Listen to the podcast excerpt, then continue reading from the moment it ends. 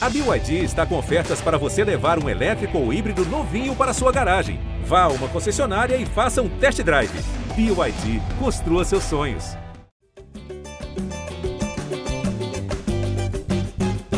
Alô, você ligado no GE.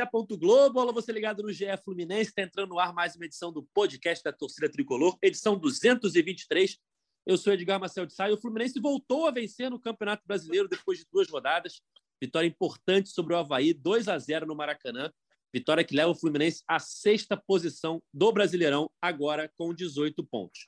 Vamos falar sobre esse jogo, sobre a atuação do Fluminense contra o Havaí, sobre o jogo contra o Cruzeiro. Quinta-feira tem Copa do Brasil novamente no Maracanã. Eu já chamo Carlos Eduardo Sal Sardinha, editor-chefe.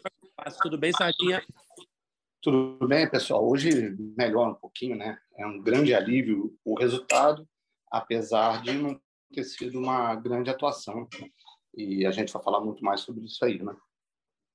É isso. O Fluminense venceu por 2 a 0 gols de Cano e Matheus Martins. Dá para dizer que o Fluminense controlou o jogo, mas passou um sufoco ali em alguns momentos. O Havaí chegou a ter um gol anulado quando o jogo estava 1 a 0 e causou uma certa apreensão no Maracanã, mas depois o Matheus Martins fez o segundo gol e garantiu a vitória do Fluminense. Gabriel Amaral, a voz da torcida tricolor. Tudo bem, amigo? Tudo bem a, resposta tem que ser mais curta dessa vez. Tudo bem. Três pontos e ficando. Em, quando a tabela desgarrar, a gente tem que estar com a parte de cima. A gente não pode ficar no, nem na parte de baixo e nem na famosa meiuca. E a gente está caminhando para isso. A gente até conversava aqui antes de começar a gravação como está equilibrado o Brasileirão desse ano. Né? O Fluminense agora com 18 pontos, chegou na sexta posição, subiu cinco posições com essa vitória sobre o Havaí. E abaixo dele tem vários times com 18 pontos, 17, 16, 15. E o primeiro time da zona do rebaixamento é o Goiás, que tem 14 pontos, apenas 4 a menos do que o Fluminense. Jogo de ontem no Maracanã, 2 a 0 O Cano abriu o placar logo no início da partida, uma assistência do Arias.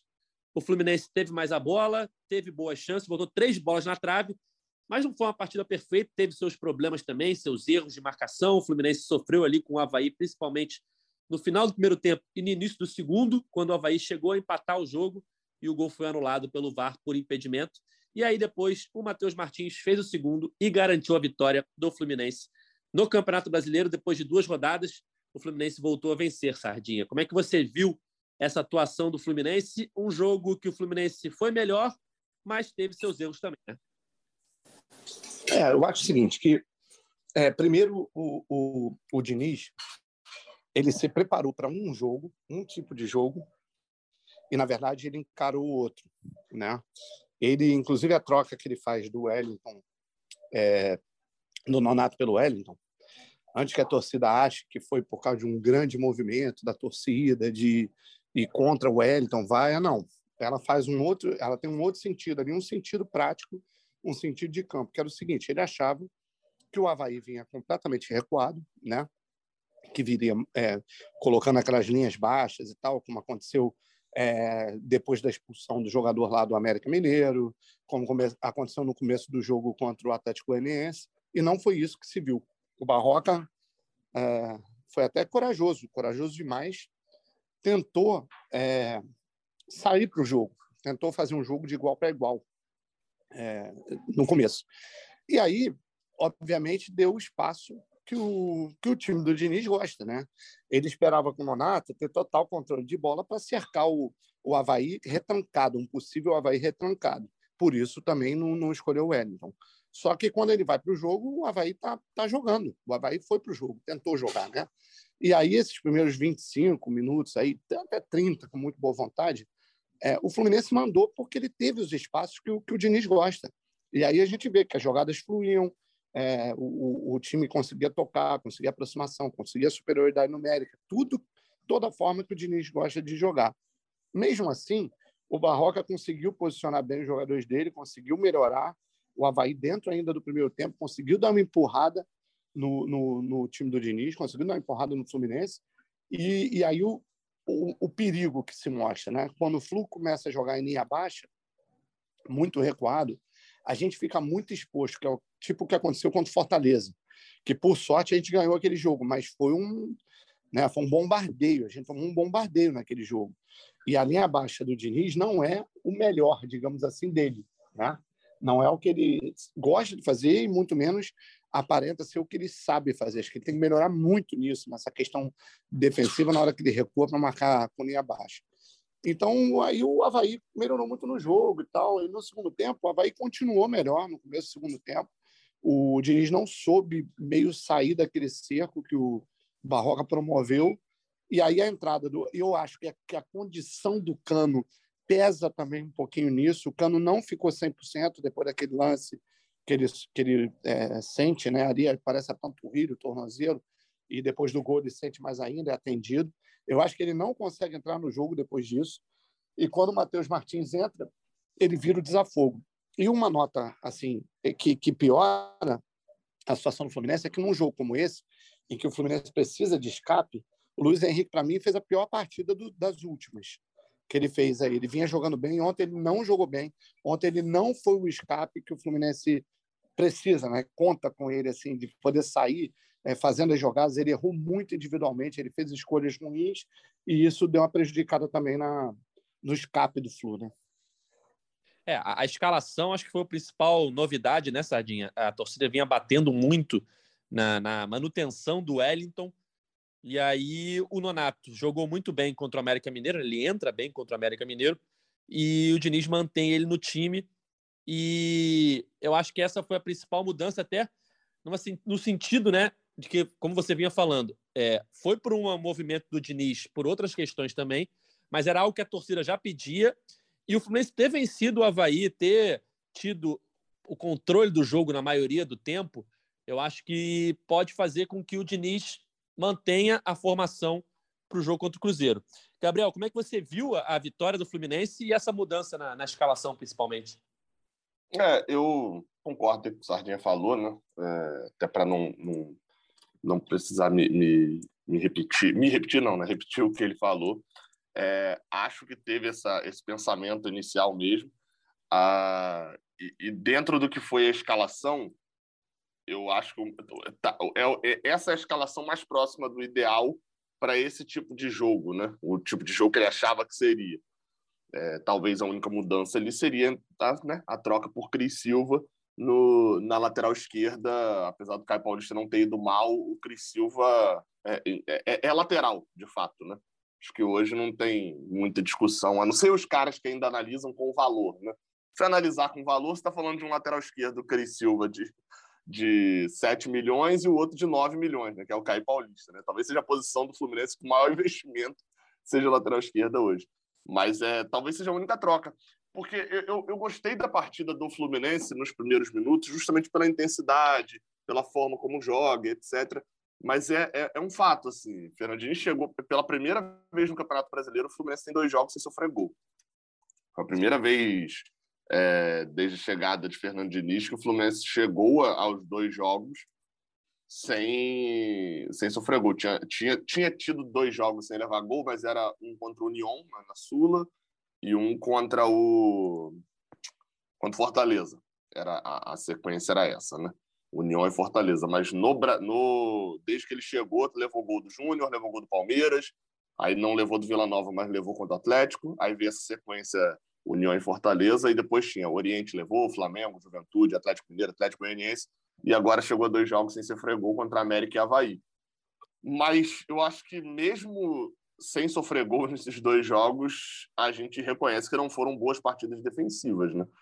E, e não dá para a gente destacar aqui de que a culpa é apenas dos jogadores. Olha como o, o David Braz falhou aqui nesse jogo.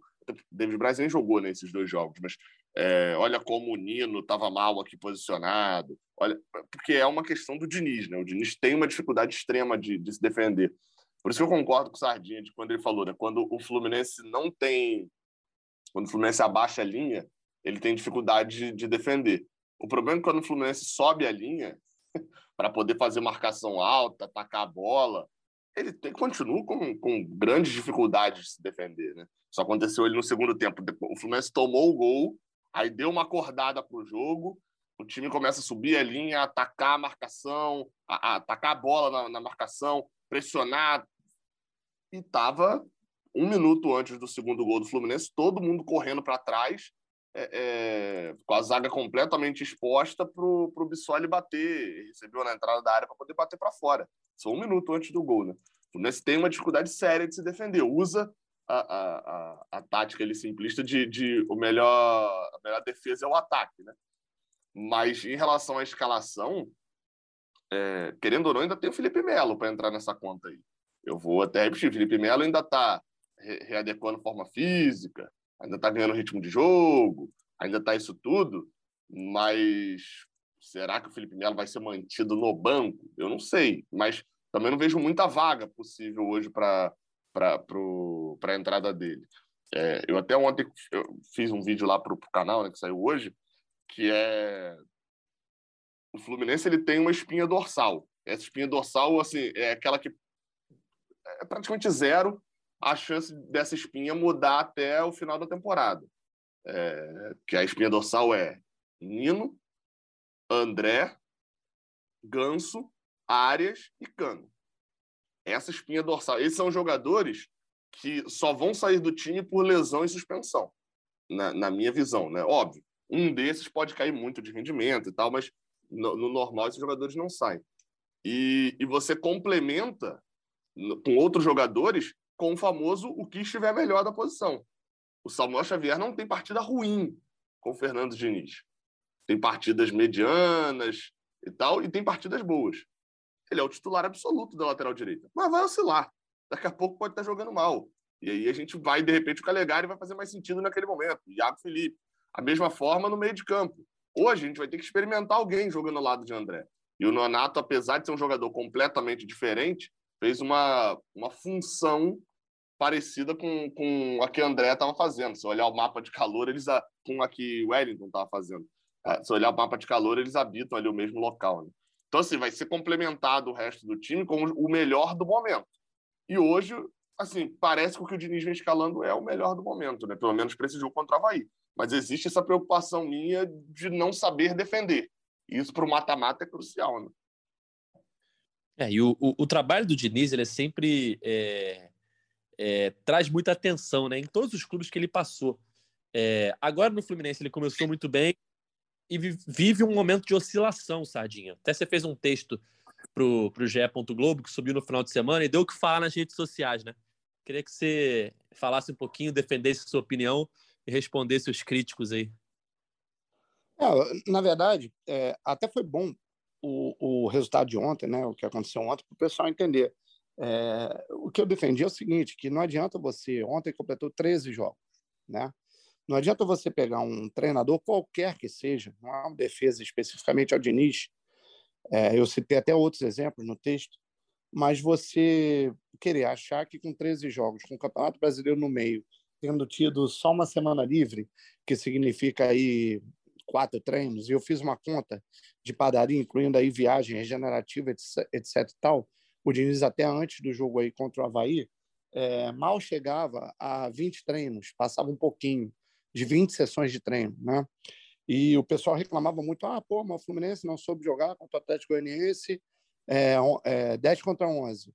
Ah, não soube fazer gol no América Mineiro 11 contra 10. Aí o Diniz falou na coletiva que não necessariamente se torna mais fácil é, você ganhar de um time com 10 em campo e você com 11.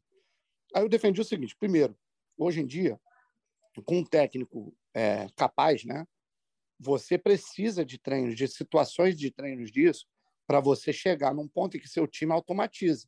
Ele sabe como jogar 10 contra 11, ele sabe como jogar 11 contra 10, e você provavelmente não chegou nesse ponto ainda no Fluminense.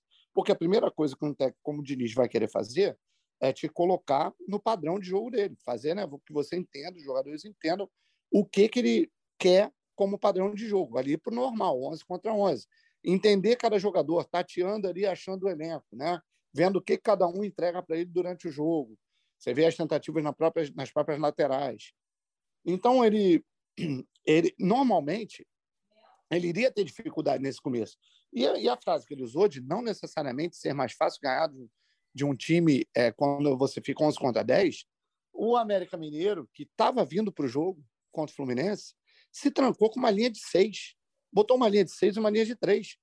Cara, quando o time. É, você fazer gol no time aberto 11 contra 11, às vezes, é mais fácil do que você fazer um, um gol no time 11 contra 10 que se tranca completamente. Então, ele não falou nada de errado, nada de absurdo. A coletiva foi tratada como, nossa, como o Diniz viaja. Ô, ô, ô Sardinha, ô, Sardinha, não, ô, Sardinha, mas peraí. É, nesse ponto, eu até concordo. Essa frase, é, é, ela é aquela frase, é a manchete, né?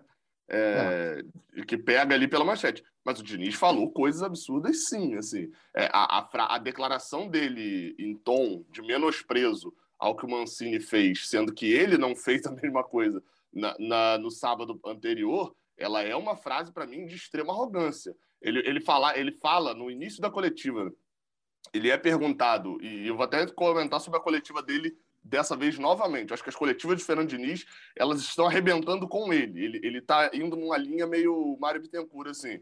Ganha moral interna, né, com os jogadores, etc., mas briga com o externo. Ele, ele, ele abriu basicamente falando, é, é, o Wagner Mancini abaixou a linha e, e abaixar a linha é a coisa mais fácil que tem. É, é, ele fazer esse tipo de coisa e se defender e tal, sendo que ele três dias antes não conseguiu e admitiu que não conseguiu fazer isso. E o Fluminense então, na mesma situação ele não, ele não, ele não conseguiu uh, jogar contra o Atlético Goianiense oh. e, e, e, assim acreditou que atacando ganharia o jogo, sei lá qual foi o pensamento dele naquele momento contra o Atlético Goianiense. Acho que esse fator, teve outros detalhes também, mas aí já, já me passa um pouco. Foi, foi então, uma mas, coletiva mas é que eu foquei, Gabriel, é que eu foquei nessa frase. Porque o que então, mais mas, atacaram foi essa não, é frase. Então, mas aí. Que não é mais fácil, que não necessariamente é mais fácil você, 11 contra 10, ganhar, é, fazer, chegar lá e fazer gol num time. Não necessariamente é. Então, mas, mas, mas aí. Fatores, eu, eu, sei, eu, eu, entendi. Desculpa só te interromper, só para poder não, não parecer que que ficou. Minha crítica ficou ao que você falou necessariamente. Ah, eu necessariamente de novo eu. É, eu, eu concordo com isso. Esse ataque, essa frase, aquilo que eu falei. Essa é a isca, né? É, é a manchete da matéria e tal. Agora, o, o, final ali de a coletiva ter sido tratada como uma coletiva ruim, etc., é, aí sim, é, é, porque de fato ela foi. Ela foi uma péssima coletiva de Fernando Diniz. É, mas, e essa frase, ela, ela, é só manchete. É, eu não entro no, eu não entro no mérito da coletiva. O que eu entrei foi a frase que foi eleita como uma frase absurda. E é exatamente uma frase que não é absurda. É isso que eu, que, que eu quis dizer, inclusive quando eu explico. E o que eu falo é o seguinte: quando você chega ali, o que o Mancini faz contra o Fluminense é um movimento padronizado. E aí o Diniz erra, aí eu citei isso no texto. Eu falei, o erro do Diniz, o Diniz cometeu vários erros nesses jogos. E o pessoal acha que a gente está defendendo. Eu não falei, não. Eu estou falando aqui que ele cometeu vários erros. Eu só estou falando que tem coisas que são cobradas que são absurdas para um técnico que está a 13 jogos a, a, a, a, um pouquinho mais de 20 sessões de treino. É só isso que eu quis dizer. Aí o time também, se, se um time que, que tem um treinador que está pouco tempo é, não pode oscilar, imagina um time que está há muito tempo com o mesmo treinador, também não pode oscilar. O que aconteceu com o Barbieri? Já retomou. O que acontece com o Voivoda? Parece que começa a dar sinais de pelo menos se recuperar um pouquinho entendeu? São bons, excelentes treinadores, fazem ótimos trabalhos, os times oscilam. Aí por outros motivos. Agora, um time com pouquíssimas sessões de treino, um mês e, e meio de um técnico, é, correria de viagem para lá e para cá, pra lá, lá, fazendo tudo com pneu, né, trocando pneu com o carro andando. É normal. Essas coisas são padronizadas. E podem ter certeza que assim um técnico como o Diniz é, que é inquieto, né, que é um cara que toda hora pensa ali soluções, aprende até, com, vai lá vendo, errou, vai tentando consertar aqui próximo jogo e tal. Ele com certeza pegou lições desses dois jogos, tanto do, da, do América Mineiro quanto do Atlético Goianiense, e provavelmente ele já tem na cabeça, ou já passou para os jogadores, o que ele quer fazer, entendeu? Quando ele, quando ele entra nessa linha de defender o elenco dele e, e atacar, eu também defendo, mesmo que às vezes pareça absurdo, eu defendo. Por quê? Uma das questões que mais se reclamam do Diniz, que mais se criticavam, se criticava o Diniz antes, era da forma como ele perdia os elencos, perdia os jogadores, né? não, não, não conseguia manter os jogadores na mão dele, por atitudes malucas, por coisas intempestivas, etc. Ele, me parece, hoje, está entrando num método de, de fazer o contrário, de estar tá sempre defendendo os jogadores, está sempre defendendo o elenco e tal. É, não estou julgando o que ele fala como certo, tá? Eu, eu só acho que ele tem mostrado, até nesse, nessa passagem no Flu, ele tem mostrado várias situações em que ele é um técnico bem diferente. E a minha outra crítica no texto era a seguinte: as pessoas continuam achando que estão vendo o mesmo técnico de 2019.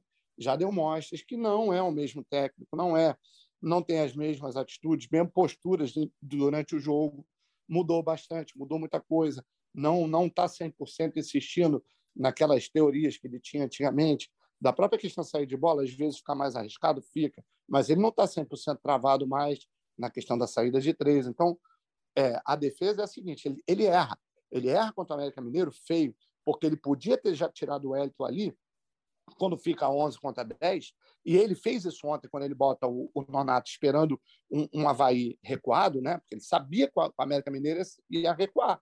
Então, ele já devia ter tirado o Wellington naquele primeiro tempo para tentar, antes do, do, do, time chegar no Mancini, no vestiário, e o Mancini poder arrumar mais ainda a casinha dele, era poder o Fluminense atacar ali, pressionar mais ainda e tentar arrancar o gol ainda no primeiro tempo.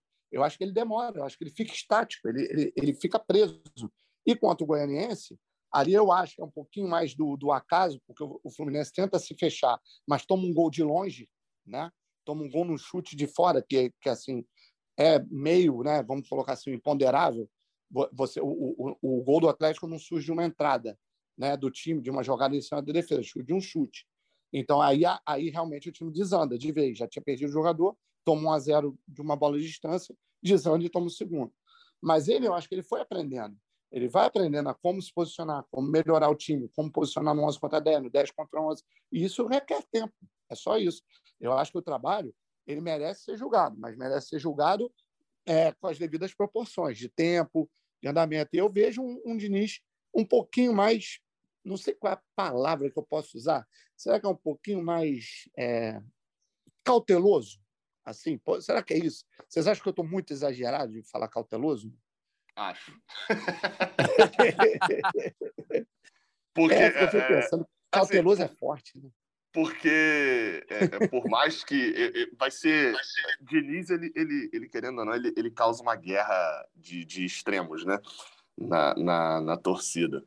Porque, assim, você pode ter o extremo do cara que fica o tempo todo e isso me irrita, e os dois extremos me irritam, tá? É, essa semana, depois da derrota do empate com a América, aí começaram a chegar aquelas, aquelas estatísticas que juntam o aproveitamento de Fernando Diniz em campeonatos é. brasileiros pelo Fluminense. Aí come... é. o cara que estava sumido um tempão enquanto o Fluminense estava né, pontuando bastante. É, Hoje, por exemplo, esse, esse cara não encaminhou hoje na lista de WhatsApp dele o aproveitamento não. de Fernando Diniz. Não.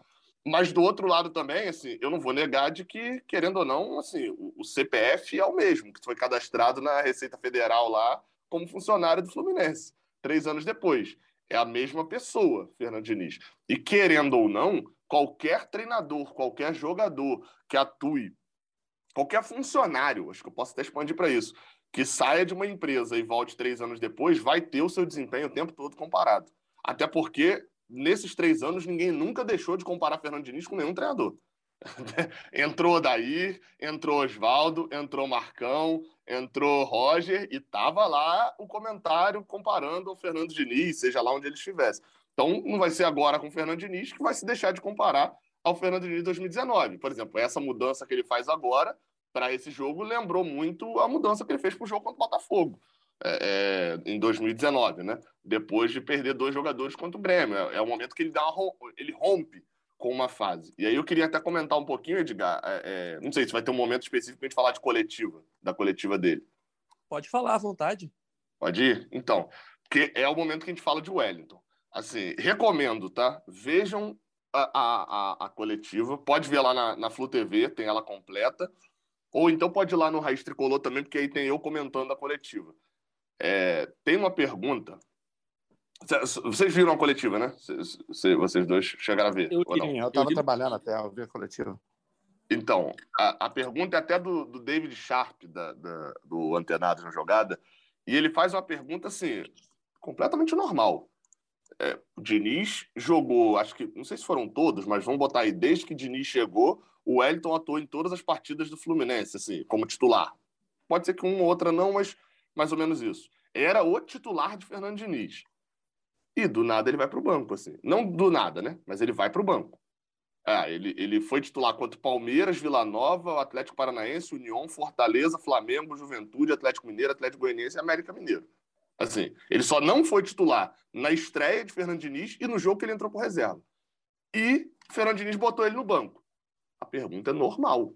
Fazer uma pergunta, e a pergunta é feita de uma maneira normal, do tipo, cara, e aí, o, o Wellington foi para o banco, foi uma opção só para esse jogo? Foi, por que, que você optou por o Wellington ir no banco? Era um jogador que estava sendo muito criticado pela torcida.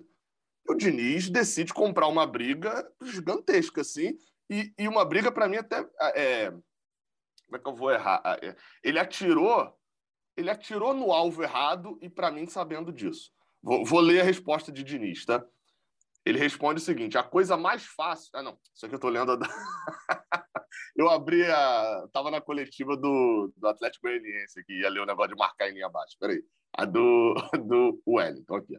A, to... ah, a torcida tem todo o direito de questionar, mas temos que ter cuidado. Imagina como sua pergunta chega para o Wellington entrar e ser vaiado com o time ganhando, assim que vamos matando, entrar e ser vaiado com o time ganhando, assim que vamos matando o jogador no futebol brasileiro.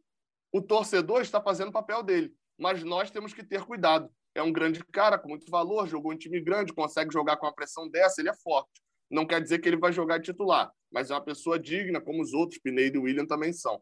Às vezes as pessoas passam por momentos ruins. O torcedor tem todo o direito mas quem limita no meio do futebol precisa defender mais as pessoas.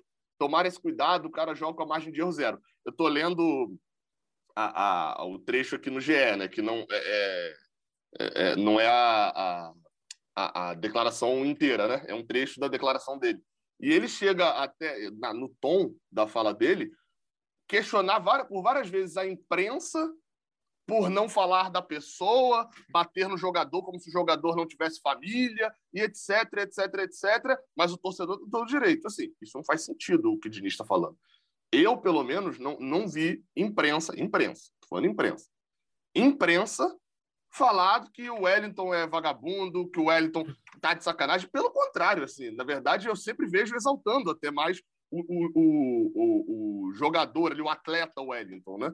que, enfim, é, é, um cara que se dedica, é um cara responsável, é um cara. Assim, o que sempre se questionou foi o futebol dele. Quem questiona esse tipo de coisa que o Diniz está reclamando é a torcida. Quando ele reclama. É, mas, mas, não é só a torcida, né, Gabriel? Hoje você tem um, você tem um mar de, de, de canais. Vamos, vamos colocar assim, como, como o seu, como tem vários outros. Lógico que não digo que você faz isso, pô, pelo amor de Deus. Não, não, não. Mas você então, tem muita mas... gente que não tem responsabilidade, né, cara? Que entra. A, a, gente fala isso até hoje de governo, de coisas mais altas, Sardinha, de política.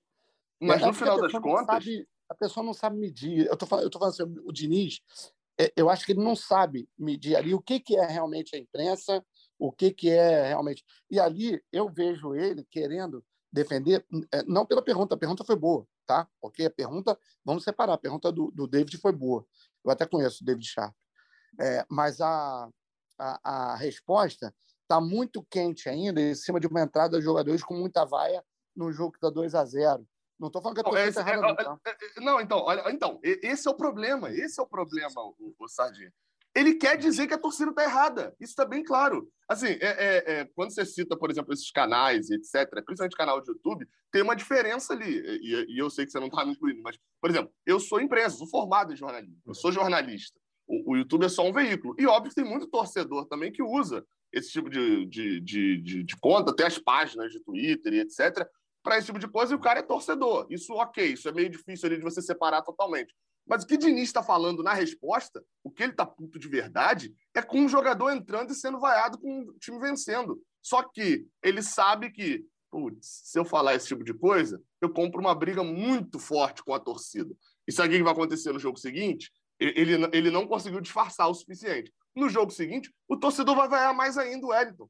Porque ele sabe que, que esse tipo de coisa, esse tipo de crítica que ele está fazendo aqui, é muito mais para o torcedor do que para a imprensa. Ai, Sim, mas o, cara tem família. Maneira, não, então, então, então. Mas a reclamação dele aqui a reclamação dele nessa, nessa fala, ele, ele utilizou a imprensa para falar de algo que a imprensa não faz. Quem faz é o torcedor. Só que ele fala por duas vezes. O torcedor tem todo o direito. Por quê? Porque ele sabe que boa parte da torcida do Fluminense é, é, é tem isso como um tema delicado, de que o torcedor pode fazer tudo.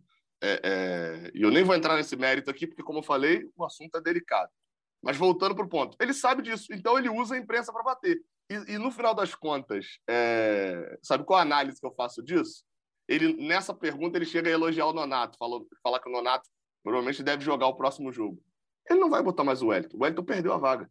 Só que o Wellington, querendo ou não, é um cara que é um, uma, uma, representatividade muito forte. Tem uma representatividade muito forte no elenco do Fluminense.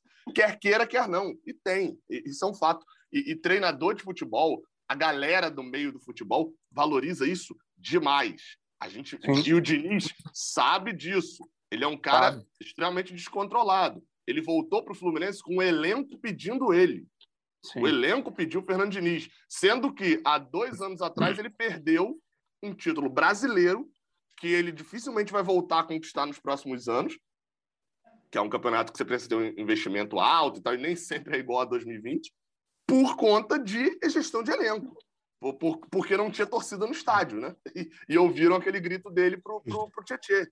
Então, assim, Mas ele, ele sabe perdeu, a importância gente, disso. Isso, isso, é outro erro banal, Gabriel. Não, não. Ele não, é, ele perde só por isso. 2020 por. Sim, ele perde, não é, não é, não... nove titulares num time que não tinha investimento. Não, não claro. Claro. O, o, o mas, mas, mas, esse é um ponto crucial também. Sim, a gente sabe que ele, ele tem hoje uma preocupação. A gente sabe que ele tem uma preocupação com isso, né? E, Você sente e... ele uma preocupação com isso. E, e, e só para poder concluir o ponto do Wellington, ele não vai botar mais o Wellington para jogar. Só que o que, que ele está fazendo nessa coletiva aqui? Não, assim, não é botar o Wellington para jogar, não tô falando que o Wellington não joga mais. Mas o Wellington perdeu a posição de titular. O Wellington não é mais titular do Fluminense nos próximos jogos, com certeza. Só que o que, que ele está fazendo nessa coletiva aqui? Ganhando ponto internamente. Ele defende o Wellington. Claro. Ele, porque, porque claramente, assim, por isso eu estou recomendando a, a, galera que está ouvindo o podcast de, de ver a entrevista, ver a pergunta. É claramente uma resposta sem medida, assim. É, é, ele ele é, é foi fora do tom a resposta. A pergunta é normal, uma pergunta que ele já ouviu, inclusive, da minha boca. Quando eu lá em Goiânia eu perguntei ele, era diferente, óbvio, mas a construção ali era parecida. É, é, o resultado era parecido, apesar da construção ser diferente, que era uma pergunta sobre o Wellington, porque o torcedor critica o Wellington. E, e, e assim, estava certo em, em, grande parte da crítica mesmo. E aí ele, ele, é uma pergunta normal. E ele responde de uma maneira, um, um tom, dois tons acima. Isso me dá a impressão de que é ele, depois, tipo assim, ele vai botar o Wellington no banco, está claro, só que ele não perde o grupo. Do tipo, não Sim. tô tirando porque é de pressão ele tá, ele tá, e, e, ele acabou o jogo, tá naquela calor ainda de ter ouvido a vai ali para os três, né? Na verdade, não era nem pro Pineda, né? Era pro William e pro, e pro Hélio. Pineda, Pineda, o torcedor, o torcedor nem, nem lembra de vaiar. O né? Pineda, o torcedor nem lembra que tá no time, mas era pros outros dois. Mas você lembrou uma. Para você ter uma ideia de como é o meio, você, você me lembrou de uma história, óbvio que eu não vou citar os nomes, tá? Mas um técnico aí nosso do futebol, dado como paisão, tido como paisão, ele uma vez chega para um, para um jornalista que ele tinha uma certa relação e avisa assim: olha, um, um, esse jogador aqui, um cara que era importante no time, tá indo direto para balada. Direto. Só não queria que você citasse que eu te falei isso. Aí o cara vai e mete a pergunta na coletiva. Fala assim: professor, poxa, que, qual a atitude que o time vai tomar aí com fulano de tal, que está indo direto para balada e tal? Aí o, o professor que falou a história vira e fala assim, olha só, isso não faz sentido, não está acontecendo. Se tivesse acontecendo aqui, a gente iria dar um jeito, a gente iria estar tá, tá conversando, mas isso não está acontecendo. Por favor, não vamos é, desnortear, né? não vamos pô, tirar o, o foco aqui do, do, do, elenco e tal. Quando chega no, na interna, ele vira, porra, aí, fulano, Vamos dar uma melhorada nisso aí, porque pô, já está vazando na imprensa.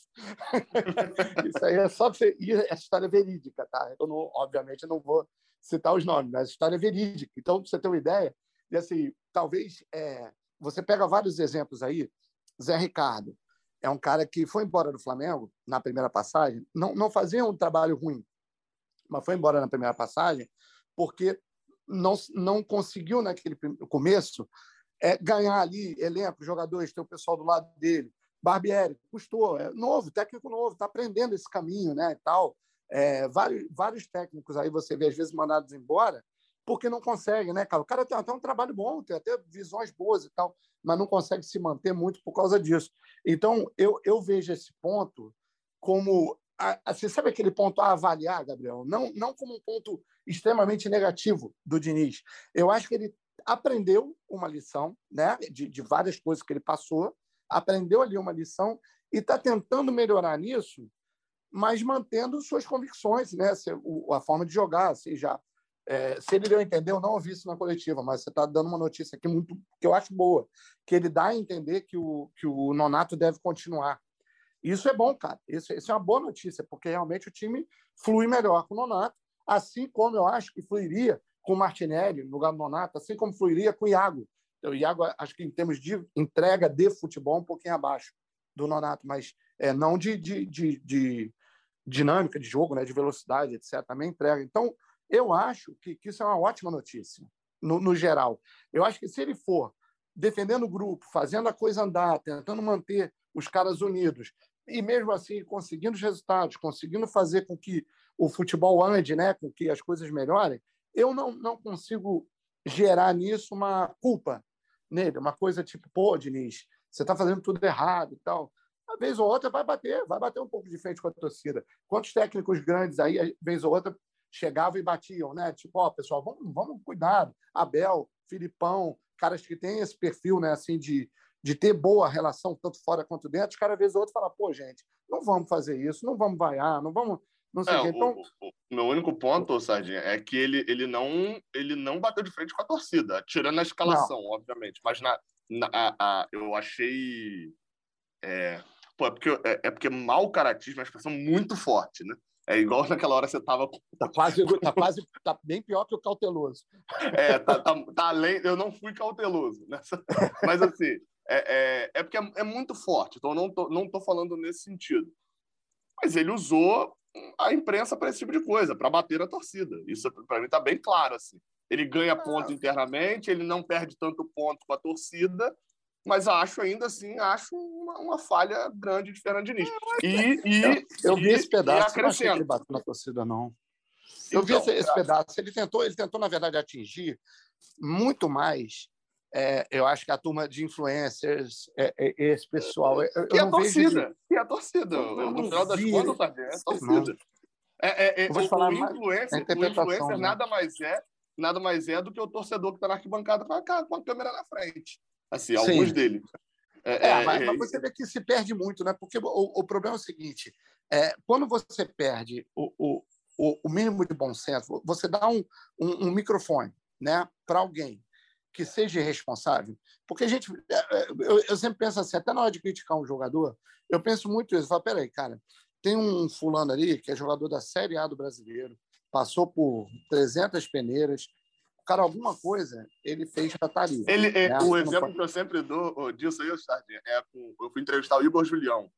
E aí, conversando com ele, tá, aí eu perguntei, pô, jogar bola na escola? Ele, ah, tal, jogava, ia bem. Eu nem jogava os campeonatos, que eu já era federado. O Igor Julião era o melhor jogador da escola dele. né? É, vai, vai de encontro a isso que você tá falando, assim, né? Tipo, é, a gente trata o jogador, esse jogador não joga nada. É, Cara, exatamente. Esse jogador que não joga nada era o melhor da escola dele. Pô. Ele era o que destruía né, no recreio. É, o tom mudou muito, né, Gabriel? Você concorda? Você é um cara que eu vejo assim, você tem um tom, você é, sempre toma cuidado para não, não ser agressivo, mas, mas, a gente vê, a gente sabe, pô, a gente convive, a gente tá junto ali no Twitter, a gente vê que às vezes é, a turma perde um pouco do, do né, da, daquele bom senso assim, tipo, é, vamos lá, se você tem um jogador ali jogando, aquele jogador ele está ali porque alguém está escalando, porque alguém contratou, porque um presidente botou ele no clube e tal. Então, pô, aí os caras é, xingam até a mãe do jogador, porque ele é isso, porque ele é aquilo, porque então, outra classificam até. Então, Sardinha, o torcedor não tem todo direito. Não, não, entendeu? Não, mas, a, a lógica da é coletiva. não, não, mas existe uma diferença grande entre você dar um microfone para uma pessoa que ofende alguém ou você está ali num, num estádio que a gente sabe que o, o normal da reação do estádio é emocional. Né? Todo mundo, quem está no futebol, quem milita no futebol, tá cansado. Qual é a brincadeira que criança faz? Antigamente fazia, né? Hoje em dia nem precisa mais disso. Era pai, no, no, no, estádio eu posso falar palavrão, né? Lembra? Isso aí é famoso, né, cara? Todo mundo fala isso, né? Em casa, a criança toma maior cuidado. Não, não pode falar palavrão, meu filho, por favor, perto dos outros. Não, no estádio, ó, pode ir lá. Pode falar, minha filha, meu filho, pode falar palavrão, não tem problema não. Então, o estádio é um lugar que é naturalmente emocional. É, é, é, é, pelo jogo, é pelo que for, é, é pela vaia, é pelo aplauso, é pelo incentivo, não interessa. Aquilo ali é o torcedor, cara, que não, não, o cara não entende nada de futebol, entende o que está vendo ali e acabou. Mas quando você ganha o microfone, quando você é, é, tem um, um alcance muito grande, você passa a trabalhar com opinião. E aí você precisa ter um mínimo de cuidado com que você fala para as pessoas, com que você sim, sim, claro, não. Como você e, trata, e detalhe, né? eu não tô, eu não tô, eu não tô defendendo isso não, tá? Só para poder destacar. Eu sei, eu, eu entendi a tua é, posição, não. É, meu único ponto é que ele, ele ataca a, a ele, ele tá falando ali de quem trabalha no meio, ele fala isso várias vezes né, na coletiva. Né? É que nem quem, sempre, quem o cara que futebol. ataca dessa maneira, ele representa o torcedor, mas ele leva o torcedor a, a, a passar a, a, a assim, vira um influenciador de verdade, né? Assim, tipo, ó, vai lá e xinga a mãe do Wellington porque ele merece. Não, não, lógico que eu estou exagerando, tá, cara? Óbvio. Mas é, vai lá e xinga a mãe do Wellington porque ele merece. Eu tô sendo vai pro estádio e xinga a mãe. Você não está exagerando, você não está exagerando. é, mais ou menos. Infelizmente, não está exagerando. Agora eu não estou nem perto do cautelou. É, talvez polêmica. É, como o Abel Braga sempre disse, a torcida é soberana. Acho que a torcida pode fazer o que ela quiser. Isso. Só que eu acho que a torcida, do mesmo jeito que ela ajuda muito quando ela está ali apoiando o time, lotando o estádio, ela também atrapalha com algumas atitudes. É, de certa Sim. forma, Perfeito. eu acho que vaiar um jogador que nem entrou em campo num jogo que você está vencendo por 2 a 0 aos 45 do segundo tempo, não me é uma atitude inteligente. É, eu, acho, Edgar, eu acho que é uma é demonstração de raiva. É, é, diferente. Não, sim, eu, eu, eu, entendo. É uma coisa que vem dos outros jogos tá? Sim. Não é uma coisa desse jogo. Só que eu acho que esse jogo específico, o que, que vai mudar você vaiar um jogador aos 45 do segundo tempo, o cara nem entrou em campo ainda, ele vai ter um ou dois minutos. Estatisticamente, a chance dele entrar e outro time fazer, fizer três gols é zero praticamente. Na casa de, ah, nas apostas aí que zero. Estão Zero, é, zero não. É, nas cartas de apostas que estão aí na, é, é, no momento, né, estão bombando, Cara, quanto é que pagaria uma virada do Havaí a partir dos 45 do segundo tempo? Enfim, cara, é só um detalhe, né? Mas, enfim, não vai mudar muita coisa. Eles vão entrar ali só para. Detalhe, né? Coisas do futebol. Quase saiu um gol de assistência do Wellington, gol do bigode, né? Por, por pouco. O goleiro fez um milagre ali. Não, isso, isso ia ser o cúmulo do. É, é, é ou seja. Passe do Wellington. sentido de você vaiar. Bigode, isso ia ser demais. A gente, eu, eu acho que é burra. Você protestar, você, se o Wellington fosse titular de novo, você reclamar, é, chamar o Diniz de burro quando começasse o jogo, eu achava mais inteligente do que você vaiar o cara aos 45 do segundo tempo. Porque. É, é a manifestação de. de é, é aquele. É, é, a prevenção, né? O cara tá chamando agora para não ter que chamar no jogo seguinte. É, mas vai chamar do mesmo jeito. Se o Wellington entrar. Não, eu vai... sei, eu sei. Mas é a irracionalidade do torcedor, né? É, é, é enfim, é só, é só um detalhe. Eu acho que a é, tem que é, a forma, é a forma que o cara tem de dizer assim: olha só, não inventa mais esse cara. Pelo amor de Deus. Você já mas fez só, o certo vai... hoje. Mas ele isso, vai inventar parece? em algum momento. Por exemplo, André suspenso. Sim. Ele vai precisar. Vai, exatamente. vai, vai. vai precisar. Aconteceu no último jogo, né? Contra o América Mineiro. Você estava com área suspensa, você estava com o André suspenso, e... o Felipe Melo machucado. Se eu não me engano, era isso, não era? A situação contra o América? Era, era você estava sem tá fazendo trabalho de prevenção.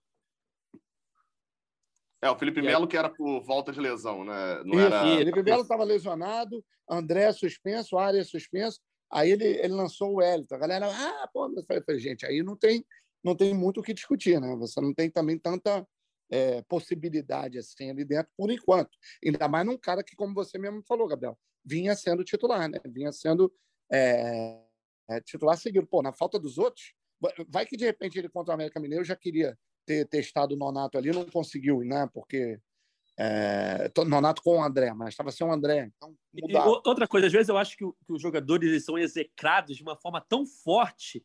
Exatamente sem, sem, sem, sem que o que eles fizeram em campo, mais que eles não tenham ido bem, eu não acho que o Wellington e o, e o Bigode tenham ido bem. É, só que eu acho que eles não, também não fizeram nada num grau hum. tão grande para merecer isso. Eu acho que é Sim. é desproporcional, entendeu? É, o Wellington eu, o, o, o, erro, na minha opinião, é o Wellington ser titular. Eu acho que tem gente melhor do que ele. Tem opções Concordo. na frente dele. Agora, ele está ali fazendo parte. A gente tem que pensar também, às vezes as pessoas falam, ah, é, se livra de cinco barangas aí, traz um jogador custando 500 mil, um milhão. Cara, não é assim que se faz futebol. Uma coisa é a gente pensando aqui né, em casa, falando essas coisas. Mas na hora que você tem que montar um elenco de 30 jogadores, se tu manda embora aí cinco, seis que você acha que não rendem, e traz um de 600, um milhão, esse um de um milhão no jogo seguinte é, machuca o joelho. E aí? Enfim, você tem que ter jogadores, você tem que ter um elenco. Sim. É claro que você ter várias opções boas, mas você também não tem dinheiro para ter todo mundo maravilhoso. Então, você vai ter ali, às vezes, jogadores que não, na sua opinião, não são os melhores do mundo, mas que talvez num elenco eles agreguem e de vez em quando eles entrem e tal. Então, para mim, o erro é o Wellington ser titular. Você ter o Wellington Exato. no elenco. Eu se, eu, se eu precisasse contratar, talvez não contrataria. Mas eu não acho um absurdo. Meu Deus do céu, fim do mundo, contratamos o Wellington. Gente, o Fluminense não tem um bilhão para gastar, não. Então você tem um jogador ali para ser reserva, para entrar de vez em quando, jogador experiente que vai te ajudar. Enfim, eu não acho. O problema é que você soma, né, Edgar? Assim, você vai com um investimento que se prova ruim com o Cris Silva, uma renovação que se prova é ruim com o Caio Paulista. É uma sequência é, de. Exatamente. Aí você vai. E outra coisa, para mim. Mas outra coisa, é, eu vou falar uma coisa para vocês. É a grande decepção para mim não é nem o Cris Silva, nem o William. Para mim, a grande decepção é o Natan, cara. A minha grande decepção nesse elenco é o Natan, porque era o cara que eu esperava das muito. contratações desse ano, né? Das sim, sim, da, da, galera que veio. Que aí é, mas, é, mas é complicado, o, o Sardinha. Até eu estava discutindo isso ontem em relação a. Eu, eu gravei um vídeo, né, na verdade, para o canal que lançou hoje lá, sobre, sobre essa, essa calma que a gente, querendo ou não, a gente não tem. A gente sabe que a gente precisa ter. A gente fala que o torcedor precisa ter e a gente não tem. Não, e, efetivamente. É, não, não, não, mas estou falando da gente mesmo, a gente, esse, um descuido e a gente não tem essa calma. Tipo assim, eu tava, é, até peguei como, como linha um comentário sobre, sobre, pô, temos que estudar aí um, alguém para segundo volante, porque o Nonato não resolveu a posição. Eu falei, gente, calma, foram 50, 80, 90 minutos de Nonato. Tipo assim, eu gosto muito. É, é, é não, então, e, e, ontem ele, ele não deu aquela aparência de resolver a posição, mas calma, pô. Foi a primeira vez que Diniz não utilizou o Wellington. calma, é assim, é, é, é, vai precisar de, de, calma nesse período. Aí eu listei até o John Arias, por exemplo. E, cara, é, é, querendo ou não, o Mário Bittencourt enche um pouco o saco ali com aquele negócio de você só pode avaliar a contratação depois de um bom tempo, mas querendo ou não, isso é verdade, pô. Avalie é verdade. o John Arias. Avalie o John Arias em janeiro. John Arias em janeiro, nesse, nesse deserto que é a ponta do Fluminense, a gente citava até a volta de Michel Araújo no meio do ano, mas não citava de um Arias. Estava esquecidaço. E é para Não, e nem, e nem vai citar, porque o Diniz não vai usar dele, não. Hein? E nem cita. Não, não, porque... não, não, não. Mas eu tô falando lá, lá no início do ano, a gente citava tudo. Menos João Arias. Ele estava esquecido. Ninguém, ninguém lembrava dele. E hoje, para ah, ele, fez, ele fez um final de ano muito mais ou menos, né? Nada, nada não, de, esquecível, de esquecível. Ele foi mal, Exatamente, foi mal no, no ano é passado. E, e, e, principalmente é quando a comemora... e principalmente quando a contratação é estrangeira, tá, Gadão? Que o cara sim, leva sim. realmente um tempo, né, para adaptar. É, e aí, aí é o ponto que eu acho que até finaliza esse debate, é, é Diniz, eu acho que ele nunca chegou a treinar, nem conhecer Carlinhos Bala, mas ele precisa é, ter esse entendimento também, é, é da, da, do, do, que o Carlinhos Bala perpetuou no futebol brasileiro, né?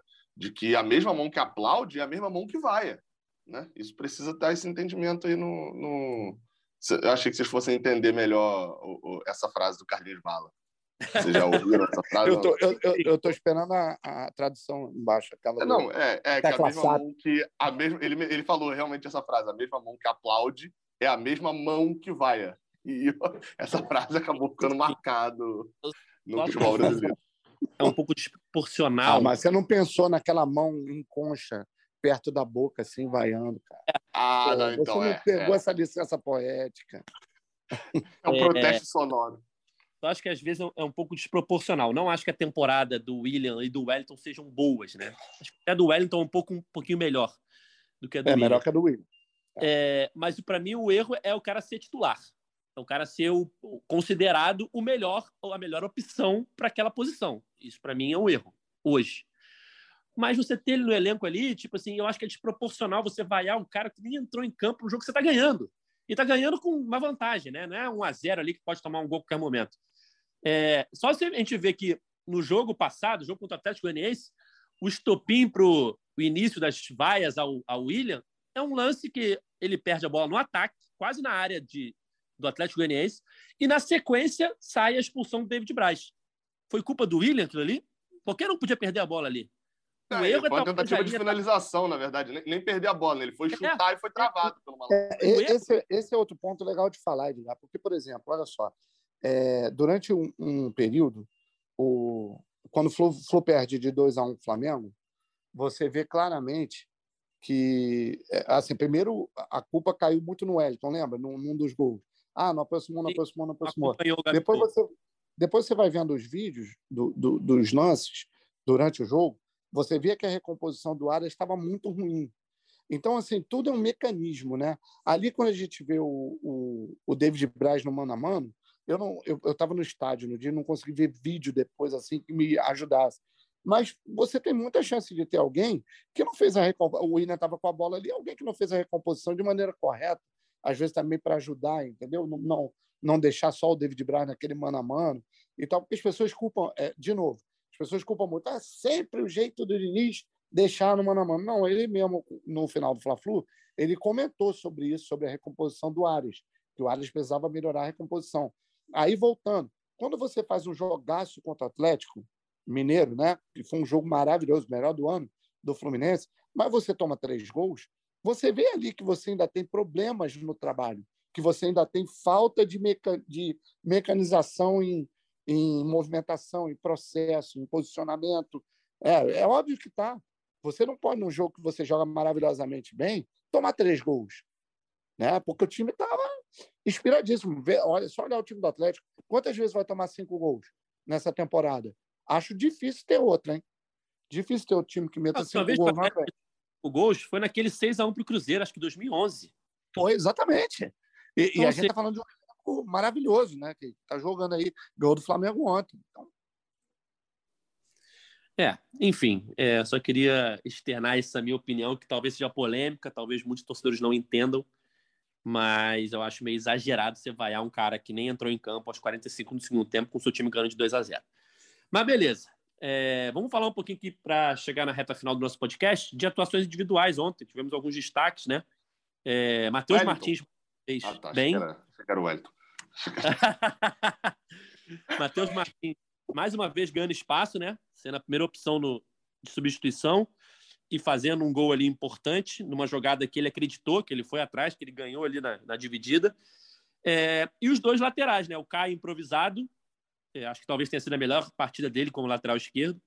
E o Samuel cada vez melhor com o Diniz. E uma coisa que me chama a atenção nesse Samuel com o Diniz é como ele chega na área. Muitas vezes não pelo lado direito, ele entra na área várias vezes ali numa movimentação. Ele centraliza. Ele centraliza, tanto é que dos três bolas na trave dele, uma é de chute de longe, e as outras duas são finalizando cruzamentos que vêm da direita, né? Onde ele deveria estar cruzando, mas era o, era o Luiz Henrique ou o Arias, e ele chega ali no meio da área para finalizar, né, Sardinha? É, o Diniz ele aprofunda, né? O, o, o Luiz Henrique, o Arias, ou quem tiver ali como como lado, né? E aí você consegue puxar a marcação para fora e abrir o corredor no meio. Isso gera espaço para você ter a surpresa, né? Ou, ou, se você tentar pensar assim, tentando falar em termos bem básicos para qualquer torcedor entender, você tem lá um zagueiro olhando um atacante, né? Ali na área marcando o cano, marcando, sei lá, quem está chegando ali do outro lado, vamos dizer, o Matheus Martins e tal. Você está olhando esses caras. O, o, outra parte da zaga, lateral, zagueiro, sai para tentar bloquear o, o, Luiz Henrique. O Luiz Henrique, por exemplo, é um jogador que ele arrasta mais de um. Não sei se vocês notaram ontem várias vezes o Luiz Henrique contra três. Ou seja, o Barroca enxergava isso, tentava bloquear a jogada em cima do Luiz Henrique. Foi até a pior atuação do Luiz Henrique nos últimos, sei lá, seis jogos. Foi a pior ontem. E aí, toda hora, ele estava marcado por dois, por três.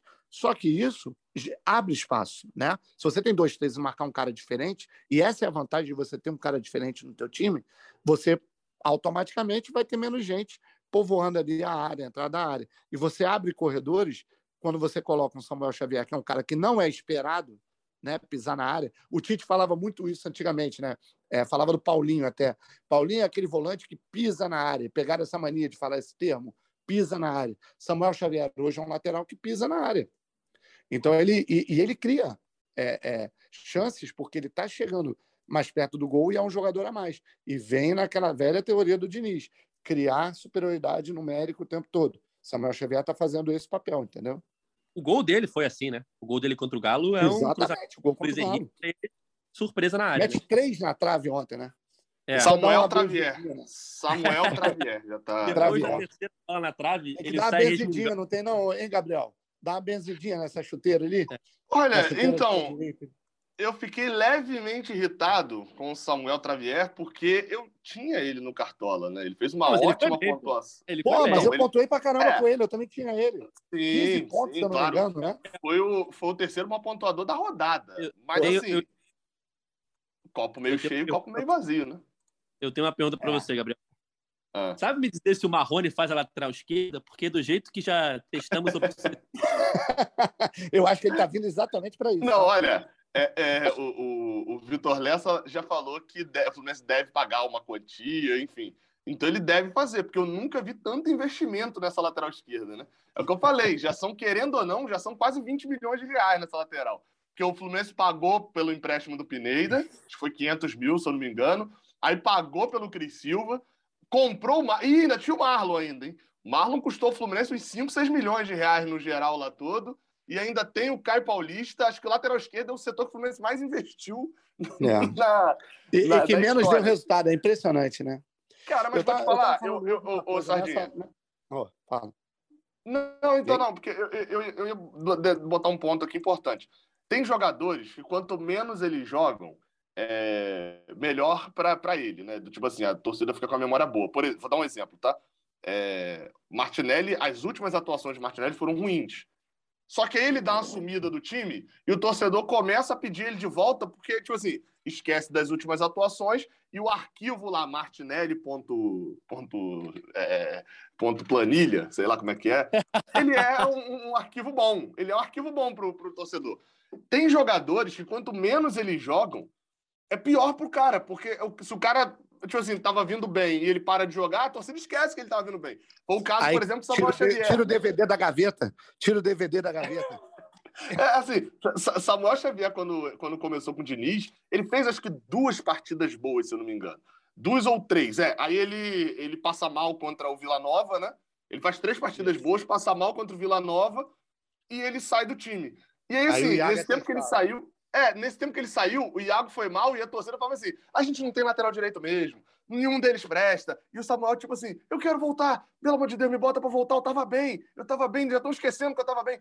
Eu vejo um pouquinho disso no Cris Silva. Não é no mesmo nível do Samuel, não, mas o Cris Silva tava bem até essa, essa saída dele por lesão agora. Ele fez. É porque eu tô, eu tô tentando lembrar que quais foram as duas, três partidas, não tô lembrando.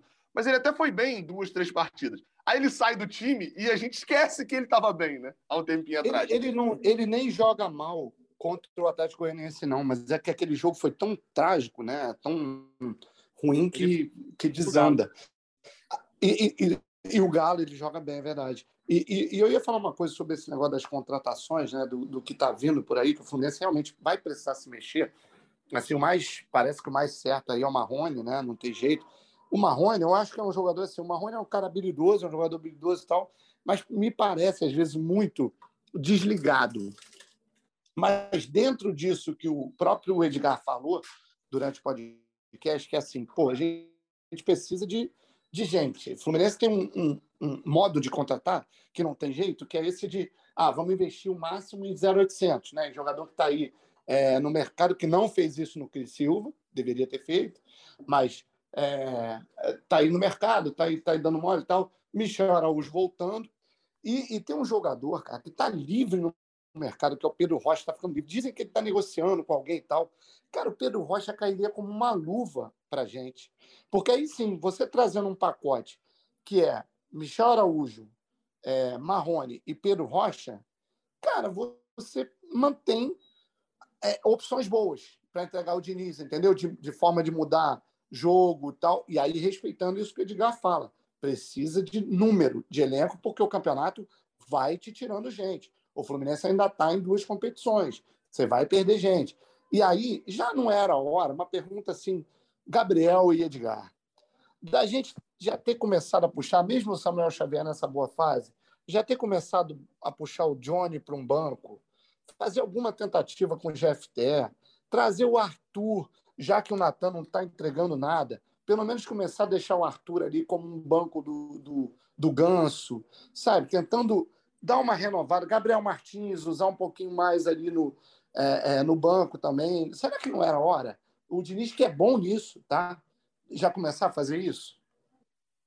Eu acho Olha, que é. É, eu tenho uma opinião diferente, então vai lá. O, o, o não, não, pode... não. É bem sucinta. Eu acho que era assim. Eu acho que sempre tem essas entre safras, né? Nas gerações, fica um tempo sem, sem dar muita chance para algum jogador da base e tal. A gente teve lá é, a geração do Kaique, do. Perdão, do Luiz Henrique, André, Calegari, João Pedro, Marcos Paulo, essa geração que talvez tenha sido a que mais conseguiu se destacar no profissional, né? número de jogadores do mesmo time, da mesma geração. E aí depois vem a geração de Kaique e Metinho. O Kaique teve seu brilho ali, já foi vendido, Metinho também. E aí ficou no meio entre safra, né?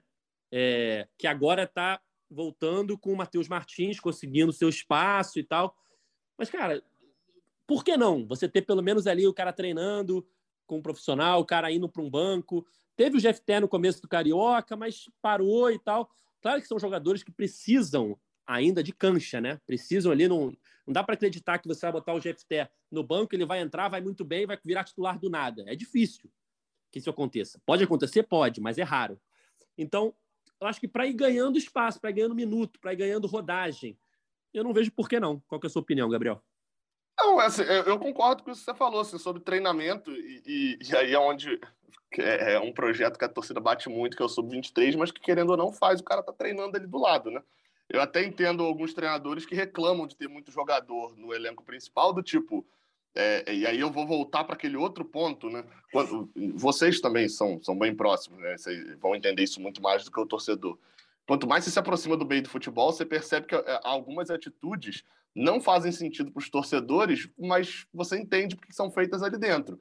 É, como eu falei, por exemplo, essa defesa do Diniz na coletiva, provavelmente ao Wellington por ele deixar o Wellington nas próximas partidas no banco, ou então, é, é, por exemplo, Diniz tem três laterais esquerdos, agora vai ter dois, mas enfim, ele tem três laterais esquerdos para treinar. Ele já deixa um de fora. É, é, eu vou dar um exemplo aqui que nem acontece, né? O famoso coletivo, né? Isso nem acontece mais hoje em dia. Mas imagina que num coletivo o, o Fernando Diniz tem que deixar um lateral esquerdo que nem vai treinar com, com o time. Um exemplo, né? Isso já é ruim. Porque aí o cara que ficou de fora, o Marlon, já fica abatido, já fica mal. E aí, se ele bota mais um jogador ali para compor, é algo mais complicado. Então, o Sub-23, ele, ele meio que faz, o cara tá treinando ali do lado. O meu grande pensamento é o seguinte, assim, ao mesmo tempo que eu, que eu, que eu penso que, cara, Diniz, ele, ele quer ganhar. Né? Isso é um fato. Né? O treinador quer ganhar. E Diniz não é, não é um cara burro. Né? Ele não é um cara que negue a realidade. Se ele tivesse vendo, enfim, ou o Marcão chega com ele, ó, oh, professor, o moleque tá voando e etc. Ele não ia falar, não, não, não, não vou usar não, porque eu não gosto de jogador com o nome Gabriel e não vou botar o Gabriel Martins. Ele não é maluco assim. Então, querendo ou não, internamente, o que, que eu acredito? Que para ele não estar tá escolhendo esses jogadores, esses jogadores não têm a condição. É óbvio, né? A gente tem que ter calma com essa transição. Por exemplo, os jogadores até que o Sardinha citou, foi até buscar aqui. Desses jogadores que o Sardinha citou, o Jefté ainda está em Xerém, está compondo o Brasileirão Sub-20. O Alexander está em Xerém e o... Qual foi o outro que você citou também, o, o Sardinha? Você citou Jefté, aí eu não sei se você citou Alexander, mas eu estou incluindo aqui na, na, na, citação. O Johnny. Você falar e, o, Johnny. E o Johnny deve estar no Sub-23, porque eu não vejo ele jogando nenhum jogo do, do Sub-20, não. É... O Johnny foi testado no time de cima, o Gabriel Martins já foi testado no time de cima, o Arthur. É, não, então, mas foi é, testado no time então, é. de cima. O, o Arthur tira dessa conta aí, porque o Arthur, querendo ou não, ele, é, ele, é, ele tem idade ainda de sub-17, né? Então, assim, vamos, tá, o Arthur teria que ser um, um, um, queimar de etapas que o Fluminense tem que ter muito cuidado, né? Mas o, o, falando especificamente do Johnny, ele foi testado naquele jogo contra o Boa Vista, que foi o jogo que todo mundo foi testado, né? Se você tirar aquele jogo, ele não teve quase oportunidade. E a gente tem que parar para lembrar um negócio, até o Matheus Ferraz. é, botaram 12 em campo, né? Porque era jogo só de moleque. O Matheus Ferraz ele tinha idade para dois garotos ali juntos, a idade dele. Então, é, é, só que tem um detalhe aí. Quem, vocês viram o, o, os jogadores que foram para o banco ontem? Se chegaram a ver os jogadores que foram cortados do banco? Foram relacionados, mas foram cortados. Calegari e Muriel? É, o Fluminense ontem não tinha um lateral direito no banco, não. O Calegari, que é um cara que está à frente do Johnny, assim, é, é... E, e, aí é onde eu falo que não dá para criar uma narrativa de não valorizar a base, né? Porque o cara que está à frente de Johnny é quem? Vamos, vamos listar aqui. Eu nem sei como o Johnny tá, porque tem um detalhe: Johnny, ele começa a reserva a copinha, tá? Ele até termina bem, mas ele começa a reserva. Então isso diz muito também sobre o histórico dele na base. Ele não é uma revela, ele não é assemelhado ao, ao Arthur, ele não é assemelhado ao Jeff Té, e não é, não pode ser assemelhado também ao Matheus Martins, por exemplo. Ele é um jogador de, que teve um desenvolvimento já no sub-20 tardiamente. É, quando eu olho o banco de reservas, quem está à frente ali de um possível lateral direito da base é um cara que está jogando bem, a gente acabou de falar aqui, que é o Samuel Xavier, o titular da posição, experiente e tal. E o cara que está na outro que está na frente é outro da base, que está numa oscilação normal. É, é, então, assim, eu, eu, o Matheus Martins acho que é um exemplo disso, que é um jogador que, se você olhar antes do Oriente Petroleiro e depois do Oriente Petroleiro, ele é um jogador, assim, muda um pouquinho, mas não muda muito o tipo de jogo que ele está jogando. Entrar no final das partidas, jogar 20 minutos por aí. Tanto antes quanto depois ele continua jogando poucos minutos. Você tem uma mudança gigantesca naquele jogo lá de confiança, né? É, ele faz três gols, vai bem. Mas querendo ou não, é, é, valorizar a base é também ter calma. Matheus Martins. Sim, eu, eu concordo que é, que é ter calma. Não peço para botar eles no time titular. O que eu falo é o seguinte: é, é, o problema é aí, é, ver até nesses treinamentos, nesses, nesse dia a dia no CT, se você está minimamente olhando. Porque, por exemplo, você citou uma coisa: o Samuel Xavier está, obviamente, na frente do Calegari, está na frente do CQ. Cara, é, até o Iago está na frente do Calegari hoje. Se você pegar os jogos do Diniz. Concorda comigo ou não? Sim, sim. Eu, eu, eu, não tenho dúvida de que ontem ele tinha um lateral direito no banco. E o Johnny, Só que o lateral mim, direito é volante.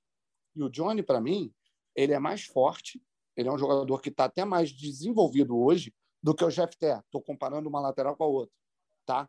Então, assim, eu, ah, eu falo... Fisicamente, até... fisicamente, sem dúvida. Mas é. tecnicamente, é. para mim, não tem Eu acho que tecnicamente também, cara, o Jeff Té, eu ainda, eu, eu ainda tenho a curiosidade de ver melhor o Jeff Té. O Jeff Té ainda não me convenceu com isso tudo. O Johnny já me mostrou uma outra pegada, um outro é, tipo de, de, forma de encarar no, no, no, no, jogando entre os profissionais.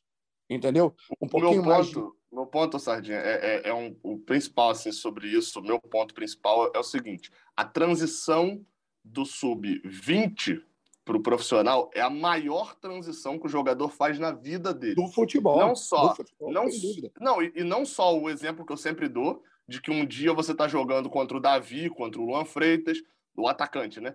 E no dia seguinte você tem que passar pelo Thiago Heleno na disputa na área. Não é, não é só essa mudança, né?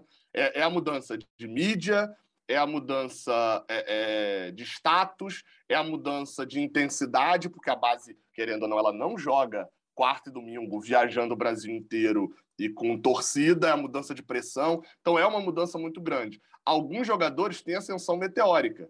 E normalmente esses jogadores que têm ascensão meteórica, eles têm um, um, uma desaceleração depois meteórica também. A gente viu alguns casos nos últimos anos. Kaique, é, é, João Pedro, foram exemplos disso. Ascensões meteóricas e desacelerações também depois meteóricas. Outros jogadores... De, é, é, é, Marcos Paulo acho que foi, não chegou a ser tão meteórico, né? mas, mas foi mais regular. Mas, enfim, o, o, o, outros jogadores, querendo ou não, se você tentar forçar isso, você vai queimar eles direto. Foi o caso de Matheus Martins. Se você botasse o Matheus Martins para jogar mais minutos antes do jogo do Oriente Petroleiro, provavelmente ele sairia mais queimado ainda. Porque você já estava ali na comparação com o Kaique, influenciando. Ó, o Kaique subiu rápido fez muito gol. Ele não está jogando nada. E aí. Fez alguns. Ele, né? ele não. Hã? Não fez muito gol, muitos gols, né? Fez alguns. O Kaique? É. Não, mas é, mas é porque a, então, mas é porque a subida do Kaique ela foi meteórica. Foi, assim. Tudo bem, É, tudo porque bem. não é só pelos gols, né? Não é só pelos gols. Por exemplo, o Luiz Henrique tem 12 gols no profissional, pô, tem mais de 100 Sim, sim. jogos. É, é, é, mas aí o, o gol que Kaique faz é igual de Luiz Henrique, né? O gol que ele faz roda o mundo. Aí Sim, o cara sim. mete gol na Libertadores. Então, querendo ou não, a comparação com o Kaique falava, ó, Kaique com 10 jogos já tinha isso, isso, isso assim. E esse aqui era o cara que era bom. Aí já começa a pesar a comparação, entendeu? E aí ele entra num jogo não consegue render porque, pô, ele tem 18 anos. E, é, é, então, assim, explorar o momento bom e esconder no momento ruim faz parte dessa valorização da base também. Alguns jogadores, querendo ou não, já passam a ter idade um pouco mais alta também, né? Já vão virando o Caio Vinícius ali, né? É, acho que podem ser testados? Acho. Mas eu confesso que se eu tirar o Wellington da conta, eu não vejo muito jogador ali hoje no banco do Fluminense que não deveria estar, não. Vejo todos eles ali. é, é, Por exemplo, a gente vê três jogadores no banco da mesma posição, né? Normalmente via Iago, Nonato e quem era o outro volante que sempre está? Martinelli. Né? Você normalmente via esses três jogadores ali no banco. Pô, são jogadores da mesma posição, entre aspas, mas com funções completamente diferentes, para jogos completamente diferentes. Você tem opções, né? O treinador. É, eu já vi isso como algo bem ruim. Hoje eu acho que até poderia pintar um outro moleque. É, isso estava me irritando muito mais, o Sardinha, quando o Muriel estava indo para o banco. Porque aí eu considero uma vaga perdida. Botar um terceiro goleiro no banco de reserva. É. Aí eu acho que você pode levar um moleque para viajar, dar uma moral para ele, entendeu? Pô, o moleque vai para Fortaleza, nem vai entrar no jogo. É, é tipo aquela convocação do moleque do, do futebol brasileiro, vai para a Europa, treina lá na Inglaterra, joga com o Neymar e tal. É tipo isso. Você pega um Gabriel Martins e viaja com ele para para Goiânia. Pô, treina lá em Goiânia, vai pro jogo, conhece um estádio novo, tá ali, tá na foto do time, tá no vídeo de bastidores e tal. No dia seguinte ele treina com o sub-23 de novo. Tipo assim, mas já, ó, já estão me vendo, né? Enfim, acho que isso poderia ser melhor valorizado. Mas sem É, o o- Muriel no banco, né? acho que não, não sei. É, uma, uma coisa também que eu acho que acaba irritando a torcida, dentro daquela ideia que a gente falou, de ter que ter um elenco, tem que ter uma gestão, né? Não dá para contratar um ou dois que ganham pra. Eita, ganham demais. E. e... Você- Se as pessoas soubessem o outro adjetivo que o Edgar usou, é, é, ficariam enojados. É, tipo Edgar, assim- tem- Edgar, você não está sendo cauteloso. É verdade. É, é a questão de, de um jogador com idade avançada e salário alto não render. Eu acho que nessa esse tipo de contratação, o cara não dá para errar muito, entendeu? Porque aí você. Sim, sim, sim. É, é o caso, eu acho que é, um, é um, um dos motivos que eu acho que a torcida reclama do William, que é um Sim. jogador que não vem, vem tendo uma grande temporada, ele já teve várias chances e não. não é porque também tem a expectativa sobre ele, né? É um jogador de- que tem um grande nome, que já foi muito bem em vários clubes e tal. Então, existe uma expectativa sobre ele. E aí, quando ele não consegue entregar a expectativa, isso irrita o torcedor de pensar, pô, o cara ganha muito, né? O cara tem um salário condizente com a carreira dele, né? O cara tem um salário alto, cara tem uma idade alta e ele não está entregando. Então, talvez fosse melhor. É, é um erro de contratação. A, a torcida vê assim, né? Como um erro de contratação. Será que não tinha um jogador um pouco mais barato, um pouco mais novo, que, que entregaria mais nesse momento da carreira?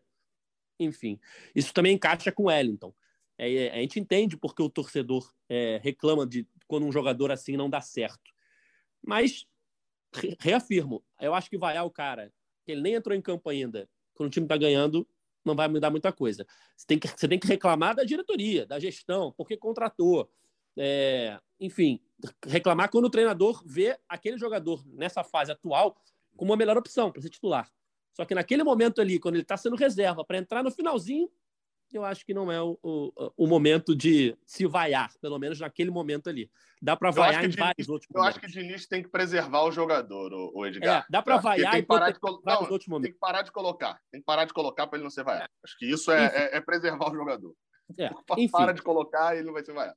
Vamos chegando ao fim da nossa edição do podcast É Fluminense. Hoje rendeu bastante. Acho que já passou de uma hora, uma hora e vinte. Mas é isso, galera. Agradecer a participação aí, Sardinha, mais uma vez. Muito obrigado. Ah, obrigado a vocês. Sempre bom aqui essa, essa falta de cautela nossa aqui.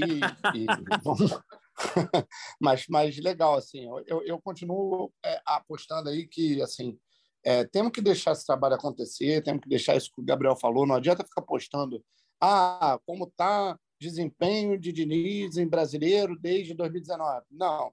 Pô, esse ano, até agora, está com, sei lá, 52%. É normal. Começo de trabalho, acabou de tatear. Acho que assim, tem que ter um pouquinho mais de paciência. Vão ter jogos ruins, vão ter jogos bons, e a gente tem que ter um pouquinho de paciência, só isso. Ainda bem que, pelo menos, é, os resultados não estão como naquela fase do campeonato né, de 2019, que você jogava, jogava, jogava e perdia. Jogava, jogava, jogava e perdia. Pelo menos não está mais assim. Então, vamos, vamos mantendo assim expectativa. Tem jogos dificílimos contra o Cruzeiro, agora muito, muito difíceis, nada fácil. Um Botafogo que vem embaladíssimo, né, por causa dos dois resultados, a vitória sobre o São Paulo e depois o, essa, essa vitória épica de ontem, lá contra o Inter. Então, assim, é continuar pé no chão, gente. Calma. Vamos, deixa o homem trabalhar. É isso. Valeu, Gabriel. Valeu, valeu. É, o Fluminense essa semana joga a Série B 2021. Enfrenta o Cruzeiro na quinta e o Botafogo no domingo. Espero nada mais, nada menos do que vantagem na ida e vitória em cima do Safa-Fogo no domingo. Valeu! É isso, é isso, galera. É, nosso podcast está nas principais plataformas de áudio. É só procurar lá por GE Fluminense. Ou então no seu navegador, ge.globo barra Fluminense. A gente está sempre aqui depois dos jogos do Tricolor para analisar o jogo, para analisar, analisar a semana. Então temos um encontro marcado na sexta-feira para falar sobre o jogo de quinta, Fluminense e Cruzeiro, às sete horas no Maracanã. Jogo de ida das oitavas de final da Copa do Brasil. Esse podcast tem a edição e a coordenação de Rafael Barros, além da gerência de André Amaral. Valeu, galera. Até a próxima. Tchau. O Austin pra bola, o Austin de pé direito.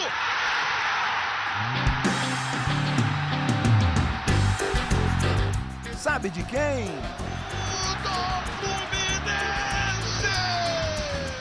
ilusão do tricolor das Laranjeiras. É o GE Fluminense.